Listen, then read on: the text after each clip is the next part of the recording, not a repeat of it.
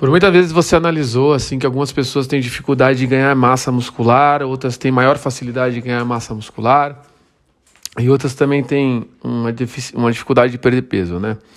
Isso está muito relacionado ao fator genético, tá?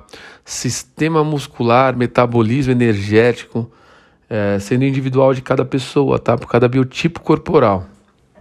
Quando a gente fala de biotipo, a gente tem que entender também que toda a precisão de treinamento ele é de, de uma forma individualizada, né?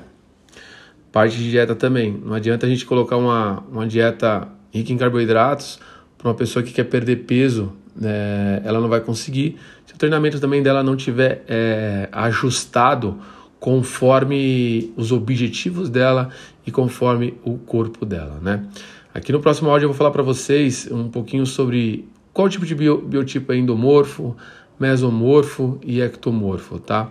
E vocês vão achar dentro desse, dessa, desse, dessas formas é, aonde você consegue encaixar melhor uma rotina de treino adequado e aonde você consegue encaixar melhor um tipo de, de dieta mais adequada para o seu biotipo corporal.